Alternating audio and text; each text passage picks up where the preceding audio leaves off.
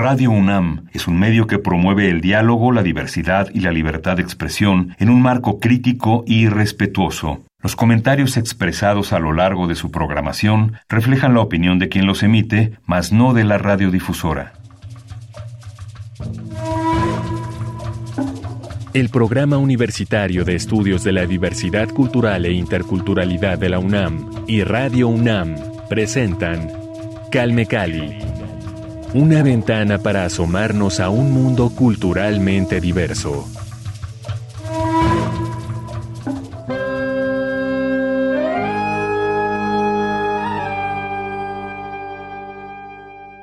Bienvenidas todas las personas que nos escuchan a través del 96.1 de FM. Esto es Calme Cali, yo soy Vania Nuche. Me da mucho gusto como cada semana recibirlos en este espacio de difusión cultural, de multilingüismo, de pluriculturalidad. Eh, nos encanta que nos acompañen también a través de las redes sociales. Recuerden que nos encuentran a través del Twitter como arroba calmecali-unam y acérquense por supuesto también a las redes sociales del PUIC, arroba PUIC-unam. A ellos los encuentran en Instagram, en Facebook y en Twitter. Tienen más capacidad eh, para abarcar más redes sociales. Entonces acérquense a todo lo que hace el PUIC, por supuesto. Y hoy quiero dar la bienvenida en nuestro programa a una artista plástica originaria de la humedad Jamiltepec, Oaxaca. Está con nosotros aquí en Calmecali, Guadalupe Reyes. ¿Cómo estás? Bienvenida a este espacio. Gracias por acompañarnos. Hola, hola, ¿cómo están? Gracias, gracias a ustedes por la invitación. Yo estoy contenta de poder participar en, en esta entrevista con ustedes. Qué gusto escucharte desde Oaxaca. Tú estás ahorita en Oaxaca, ¿verdad? Yo soy de Oaxaca, pero vivo en Zacatecas.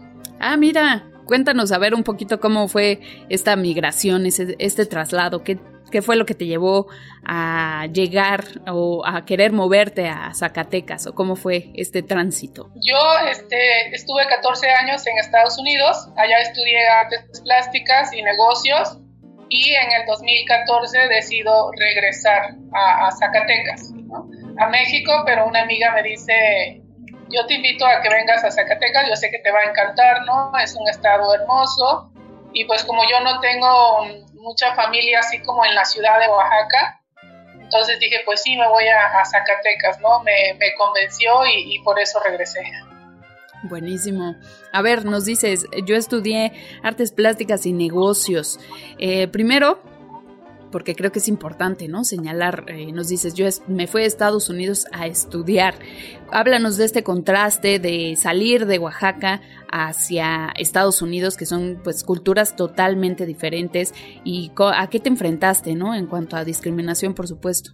Eh, yo me fui a los 16 años. Eh, mi abuela fue la que nos crió a todos, ¿no? Eh, incluyendo a unos primos también, que éramos muchos en la casa. Entonces mi abuela pues ya decía, llévate a, a tus hijos, ¿no? Le decía a mi mamá porque era mucha la carga que ella tenía y la comprendo ahora, ¿no? entonces ella dice, pues llévate a tus hijos. Yo fui la última en, en irme a, a Estados Unidos a los 16 años, cuando mi mamá me pregunta, ¿tú te quieres venir? Yo le dije, claro que sí, ¿no? Porque yo quiero estudiar. O sea, yo desde muy pequeña yo ya sabía que quería estudiar artes plásticas, como desde los 7 o 8. Yo quería ser artista porque fue mi abuela la que, se puede decir, eh, reconoció ese talento en mí, ¿no? Ella le hice un cuadro eh, de algunos alcatraces y me dice, tú vas a ser una gran pintora.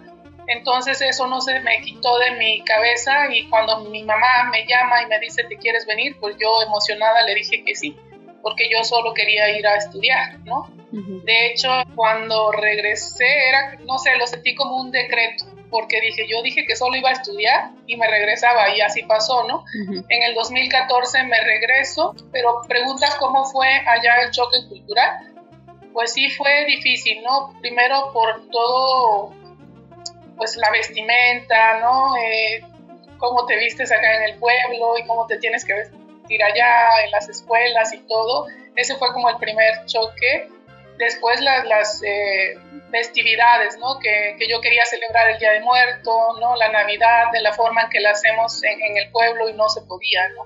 mi hermano dice, aquí no puedes hacer esas fiestas porque aquí las casas son de maderas y si se te olvida una vela, pues vas a causar un incendio, ¿no? Y eso fue como un choque para mí porque yo pues tenía muy, muy arraigada mis, mis raíces, ¿no? Eh, mi abuela nos inculcó mucho las tradiciones, entonces yo, ese sí fue un gran choque para mí, ¿no? Este, no poder celebrar los rituales del Día de Muertos. Y, eh, es decir, ¿cómo, ¿cómo fue tu estadía ya como estudiante? Eh, ¿qué, ¿Cuál fue el obstáculo? Me imagino que inmediato fue el idioma, ¿no? Eh, pero además del idioma, o bueno, cuéntanos cómo fue esta integración lingüística, ¿no? De, tuya a, Estados Unidos. Sí, fue em, un reto, porque yo casi no digo que es difícil.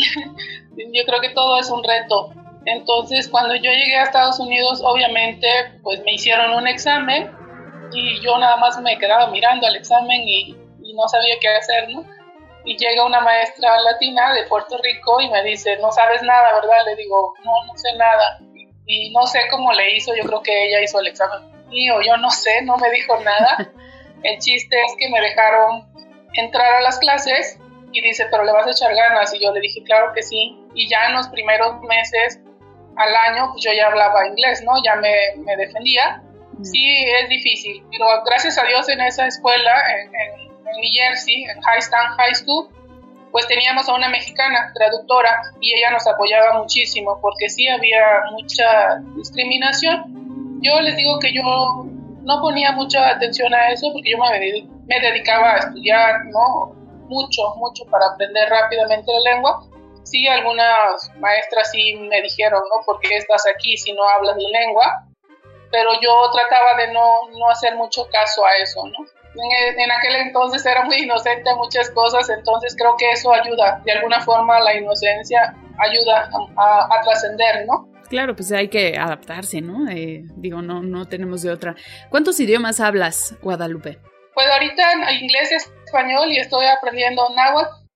El mixteco también lo estoy tratando de aprender, aunque es un poco más difícil. Mi abuela hablaba en mixteco, el tunsabi, pero yo no lo aprendí, ¿no? Bueno, eh, no nos enseña casi la lengua cuando eres pequeño, pero ella sí la hablaba cuando llegaban sus compañeras así de la montaña y les digo que yo tengo ese recuerdo, ¿no? De, de cuando ella hablaba, como que tengo el acento cuando intento hablarlo, pero ahorita sí lo estoy estudiando yo por mi cuenta porque sí quiero aprender la lengua pues mixteca de, de mi abuela, ¿no? Qué buena, sí, qué buen deseo y sobre todo para que prevalezcan las lenguas, ¿no? O sea, creo que eh, tenemos que hacer un esfuerzo social y, digamos, de manera inmediata, pues quienes tienen más cercana la cultura a través de, la familia, ¿no? Eh, quienes son originarios de una comunidad, eh, pues valga la redundancia originaria, ¿no? Eh, como en tu caso, por ejemplo. Cuéntanos ahí cómo fue eh, tu vivencia eh, infantil, ¿no? Nos dices que tú fuiste, pues, de adolescente a los 17, si no me falla la memoria, nos dijiste 17 años más o menos que te fuiste a Estados Unidos, pero tuviste este algunos años este contacto con la cultura tunsabi.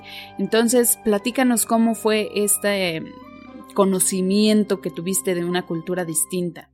Pues mira, yo casi no salíamos del pueblo. Como te dije, eh, mi abuela se hizo cargo de todos nosotros, entonces casi no, no nos dejaba salir, ¿no?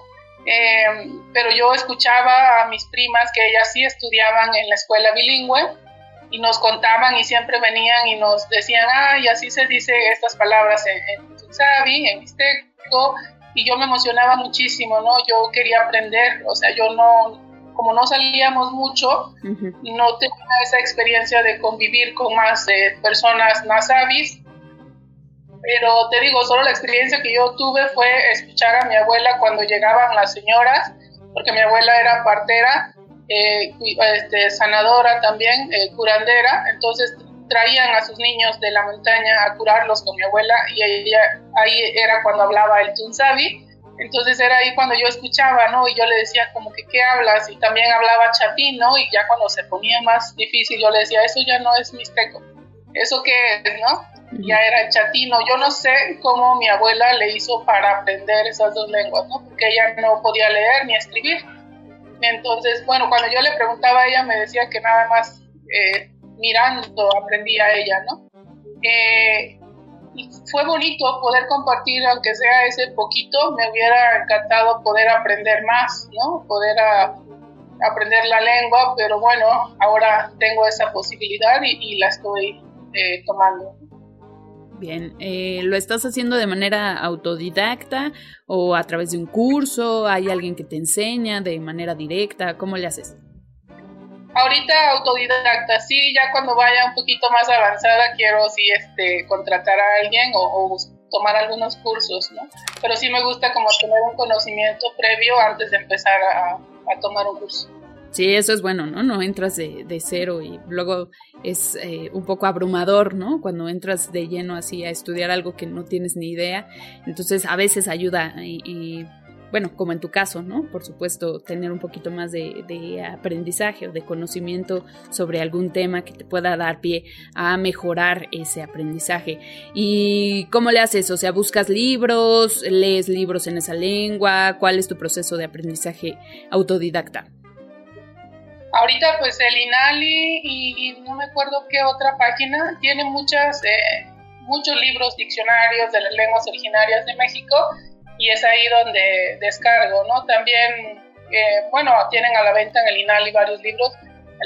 hace unos meses me regalaron como un paquete de libros y yo bien emocionada. Ahora en el internet pues también escuchar ya muchas charlas, ¿no? Este, cursos en YouTube, de esa manera voy, voy avanzando. El náhuatl lo estoy aprendiendo en la Universidad Autónoma de Zacatecas, ahí tengo eh, pues mis maestras que son Delfina de la Cruz y Rebeca, ¿no? Rebeca no es originaria, este, ella también aprendió ahí con la maestra Delfina de la Cruz y ellas son mis dos maestras en, en náhuatl. Buenísimo, pues ahí están algunos tips para ustedes también si quieren aprender una lengua originaria. Hay aplicaciones, por supuesto, también que pueden encontrar de manera gratuita. Ahí entren a su navegador de preferencia y busquen las aplicaciones. Se las vamos a compartir a través del Twitter de Calmecali, arroba calmecali-unam, para que ustedes también aprendan a estudiar alguna, eh, aprendan, mejor dicho, hablar alguna lengua originaria, la que ustedes quieran, la que ustedes elijan. Em, estamos platicando con Guadalupe Reyes, ella es artista plástica mexicana originaria de La Humedad, Jamiltepec, Oaxaca. Ha llegado el momento, por supuesto, de hablar de esta, este perfil tuyo de artista, ¿no? ¿Cómo llegas a la pintura? Nos dijiste, yo desde muy chica sabía que quería dedicarme a esto, pero ¿cómo lo descubriste? ¿Qué fue lo que detonó esta pasión? Eh, es chistoso porque, bueno, yo creo que lo que detonó esto fue cuando yo veía a mis hermanas ah, que andaban dibujando este, florecitas, corazoncitos, porque ya andaban enamoradas. y yo les dije, yo quiero dibujar, ¿no? Yo quiero dibujar esos corazones y florecitas y enséñame. Y ya mi hermana dice, bueno, te voy a enseñar. Y ya me enseñaba y desde ahí no sé por qué no olvido esa parte, o sea, la recuerdo siempre que desde ahí fue cuando yo empecé a dibujar. Agarraba los dibujitos así que venían en, los productos promocionales y los recortaba y cada que salía uno diferente lo recortaba y lo dibujaba y desde ahí no paré y fue cuando pues te mencioné anteriormente que le hice un cuadro a mi abuela y cuando ella lo vio me dijo vas a ser una gran pintora, ¿no? Y eso marcó todo, todo porque desde ahí yo me la creí y hasta ahora me la sigo creyendo, ¿no? Ok, hubo ahí eh, amor a primera vista, ¿no? Con la pintura, con el dibujo. Em, ¿Qué es lo que más te gusta eh, pintar, ¿no? ¿Cuáles son tus trabajos? ¿Qué, qué elementos los, protagonista, los protagonizan y por qué? Desde que estudié la historia del arte en Estados Unidos, eh, me di cuenta que las mujeres eh, pues estaban ausentes, ¿no? La mayoría de las mujeres artistas estaban ausentes en la historia del arte. Entonces mm, me dediqué, ¿no? A investigar por qué, ¿no? Eh, y decidí pintar a las mujeres. Empecé obviamente con Frida Kahlo, ¿no? que es la más este, conocida, y después con Sandra Cisnero, que también es una escritora chicana que yo quise pintar, eh, retratar, de hecho la conocí en Nueva York y le comenté que, que iba a retratarla, ¿no? Eh, ¿por, ¿por, qué empecé? Porque, por, por, lo que te cuento, ¿no? O sea, estamos ausentes, las mujeres artistas, las mujeres en general, estamos ausentes en la historia del arte, en la política en, en, y en otros. Entonces, pues decido hacer este reconocimiento a las mujeres a través del arte. De hecho, una de mis series que se llama Mujeres y Lenguas que abren caminos es donde yo ya decido de una forma pues más extensa reconocer el trabajo de las mujeres y en este caso el trabajo de las mujeres indígenas. Esta serie eh, importantísima que me parece también eh, se, ha, presentado en el Museo de la Mujer, en el Museo Zacatecano. Em, Mujeres y lenguas que abren caminos, ¿no? Es el nombre de esta serie, 14 retratos eh, en los que vemos esta figura femenina y en este contexto en el que hablamos en los últimos años y ha tomado un, protagonismo, perdón, protagonismo mayor el tema de, las mujeres, de la equidad de género en todos los rubros. Eh, para ti, ¿qué significa tener una vía como el arte para hacer, eh, pues para transmitir a través de tu trabajo un discurso, una posición? Porque a fin de cuentas hay un mensaje político, ¿no? En lo que tú estás haciendo. Pues yo creo tener esta oportunidad para mí es una manera pues, más pacífica de hacer este revolución, ¿no? De hacer, de reconocer, eh, o más bien este, de resaltar el trabajo de las mujeres, ¿no? De una forma mm, artística. Yo creo que es muy, para mí es bonito porque como estamos en México ahora, yo creo que, que el arte es la mejor forma de reclamar, ¿no? De, de visibilizar el trabajo de las mujeres. Em, yo creo que hace falta más proyectos como esto, ¿no? Este eh, sí es todo un reto para mí, ¿no? Es todo un reto para mí poder hacer esta serie porque sí llevó mucho, mucho trabajo, pero el que yo lo pueda hacer es muy este, significativo porque no, no, no todos tenemos esa oportunidad, ¿no? De, de crear y de vivir del arte entonces, que yo lo pueda hacer y, visibilizar a las mujeres de esta forma, pues estoy agradecida, ¿no? Con, la vida, este, con los que me rodean. Mujeres, mujeres y lenguas que abren caminos es esta serie que les estamos platicando aquí en Calmicali con Guadalupe Reyes, la autora de estos 14 retratos. Eh, ¿Nos puedes describir, digo, ahorita nuestro único elemento es el audio, pero creo que también podemos jugar con esa posibilidad de eh, que todos cerremos los ojos y quienes no conozcan tu trabajo todavía, nos podamos guiar con tu descripción aquí al aire en Calmicali de uno de tus retratos más eh, representativos. Ese retrato que tú digas, híjole, es que este me costó trabajo por este, eh, este motivo, este me dolió por esta razón. Alguno de esos cuadros que tú destaques por alguna razón y por qué. Descríbenoslo, por favor, y cuéntanos por qué lo destacas. Ay Dios, es un poco decidir es, es, difícil porque yo creo que todos eh, son muy significativos, pero el, el de la maestra Angélica es el retrato que yo creo que, que más me costó por la historia que ella me contó, ¿no? No pinté la historia en el, en el cuadro porque como maestras pues han sido perseguidas, ¿no? Este, en, en su pueblo y me contó varias cosas que, que, que fueron difíciles. Entonces pues yo dije, mejor vamos a, retratar lo que te gusta a ti, ¿no? Y no sé, el, Día de Muertos también es una de sus festividades favoritas. Puse en el retrato le puse el, el nombre de su tesis, ¿no? El color rojo es su favorito, entonces hice una combinación de tonos rojos y es el cuadro que más ha llamado la atención. No sé si por el rojo o, bueno, varios dicen que porque se ve que le puse más, más empeño, pero su historia me llegó, ¿no? Me llegó mucho. De hecho, o sea, yo sentía que quería llorar en ese momento, ¿no? Porque no puedo decir todo lo que ella me contó, pero fue, fue impresionante para mí porque yo venía de Estados Unidos, ¿no? Vengo de Estados Unidos, no estoy acostumbrada a escuchar ese tipo de cosas que les pasan a, las personas, a los maestros que son perseguidos. Entonces, fue, fue emotivo, pero bueno, yo creo que logré una, una bonita composición al final y por eso yo creo que, que también a la gente le llama mucho la atención, ¿no? Tenemos posibilidad de disfrutar, eh, pues ya sea a través de, la web, por supuesto, para facilidad de todos, de esta serie de la que estamos platicando, Mujeres y Lenguas que abren caminos, o cómo podemos acercarnos a esta serie y, por supuesto, pues al resto de tu trabajo. Eh, pues en el arte de Lupita-Oaxaca, ahí pueden seguirme, también en Instagram, lapintora.gr la exposición de Mujeres y Lenguas que abren caminos ahorita se encuentra en Marabatío, Michoacán, en la Galería La Bruja del artista María Garfias. Ahí pueden, si andan por Marabatío, pueden pasar a visitar la exposición. ¿Hasta cuándo va a estar esta exposición? Eh, ahí un mes, posiblemente un poco más. Solo queremos, estamos esperando si la vamos a mover a otro centro cultural en Morelia, pero estamos esperando que nos confirmen.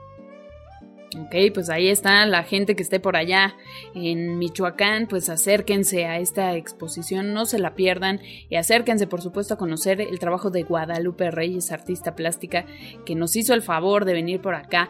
Eh, ¿Tienes alguna ¿Algún trabajo favorito? Digo, tienes un arsenal importante ya en, la pintura, eh, pero alguno que sea favorito, porque debo decir también, eh, que eres activista, ¿no? Eh, digo, de, cierta forma creo que todos los artistas se convierten en algún punto en activistas, ¿no? Eh, tú no sé si tenga que ver esta pieza favorita, si es que la tienes, con el activismo que realizas, eh, pues cuéntanos si es el caso. Hice una serie en el 2017 que se llama Pensamientos efímeros, que de hecho creo que es la obra eh, sí, de activismo, ¿no? que más se puede ver ahí porque eh, traté el tema de las mujeres eh, en Juárez, de la emigración, ¿no? de los 43.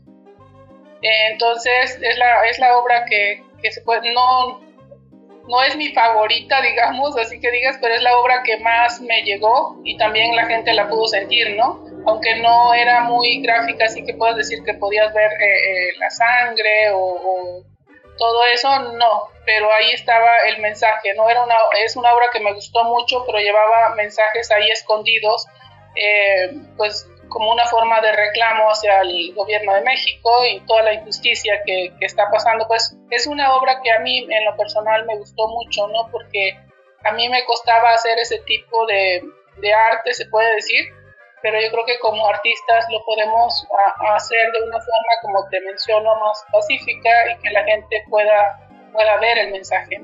Sin duda, eh, creo que el arte también ha posibilitado que muchas personas que a lo mejor no estaban involucradas o ni siquiera enteradas ¿no? de muchos temas que nos atañen a la sociedad, como la discriminación, como la equidad de género, la violencia, la seguridad, eh, todos estos temas que de repente se vuelven eh, de, medios quizá muy específicos, ¿no? pero la población en general tiene eh, la posibilidad de que a través del arte accedan a estos temas y a estos asuntos que como ya dije, nos competen a todos, o todos deberíamos estar un poquito enterados, aunque fuera, ¿no? De lo que está ocurriendo a nuestro alrededor. Em, Guadalupe Reyes, artista plástica, cuéntanos cuál es la técnica que tú más disfrutas. me encanta el acrílico cuando estoy pintando los rostros, ¿no? Porque lo manejo mejor. Y no entiendo casi eso porque yo tomé pocas clases en acrílico, tomé más clases al óleo pero cuando tuve el contacto con el acrílico me encantó y dije, de aquí soy, ¿no? Y la gente se sorprende porque dice, ¿por qué te gusta el acrílico si se seca muy rápido? pero es lo que me gusta, que seca muy rápido. Y el óleo pues, me encanta porque lo pongo así como puedo hacer más texturas, ¿no? Me encanta el óleo. Entonces siempre combino los dos, los rostros los pongo en acrílico y el resto de los elementos los pongo en óleo. Y de hecho la serie que estoy haciendo ahorita, eh, que se llama Regresando al Corazón y Dos Espíritus, que de hecho de, de esas dos series hicimos dos libros para colorear lo cual ha tenido una respuesta muy bonita de parte de, jóvenes y niños y adultos. De hecho, ahora que estuve en Michoacán, dimos como tres, cuatro talleres a niños y la respuesta fue muy, muy bonita. Entonces, ahorita estoy terminando esa serie y ya quiero que, la gente que adquirió los libros para colorear puedan ver cómo ellos colorearon sus libros y cómo yo pinté la obra original, ¿no? Es un proyecto muy interesante y, bonito para mí. Excelente, el acrílico, sí.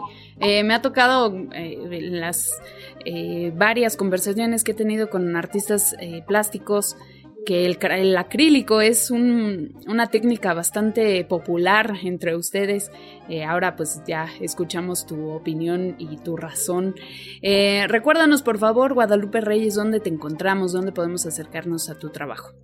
Yo tengo mi galería eh, aquí en el centro de Zacatecas, en la 418 calle Uriza, es en el mero centro histórico de, de Zacatecas. Aquí pueden encontrar, ahorita tengo exposición del artista María Garfias y eh, usualmente solo exhibo mi obra, pero pues tengo el proyecto de tener una sala de, para artistas mujeres, una sala temporal, ¿no?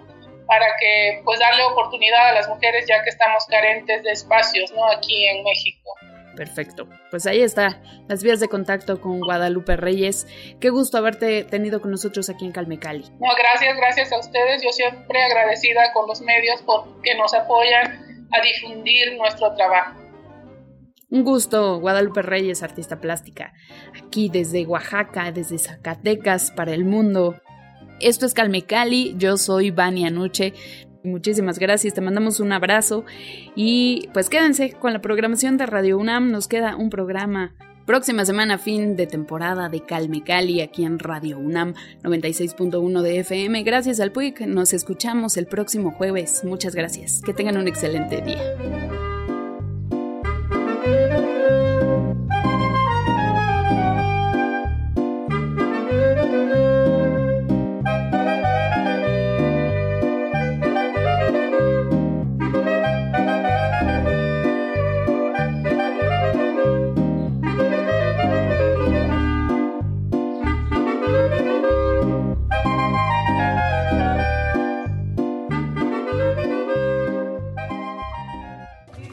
Radio UNAM y el Programa Universitario de Estudios de la Diversidad Cultural e Interculturalidad de la UNAM presentaron Calme Cali, una ventana para asomarnos a un mundo culturalmente diverso.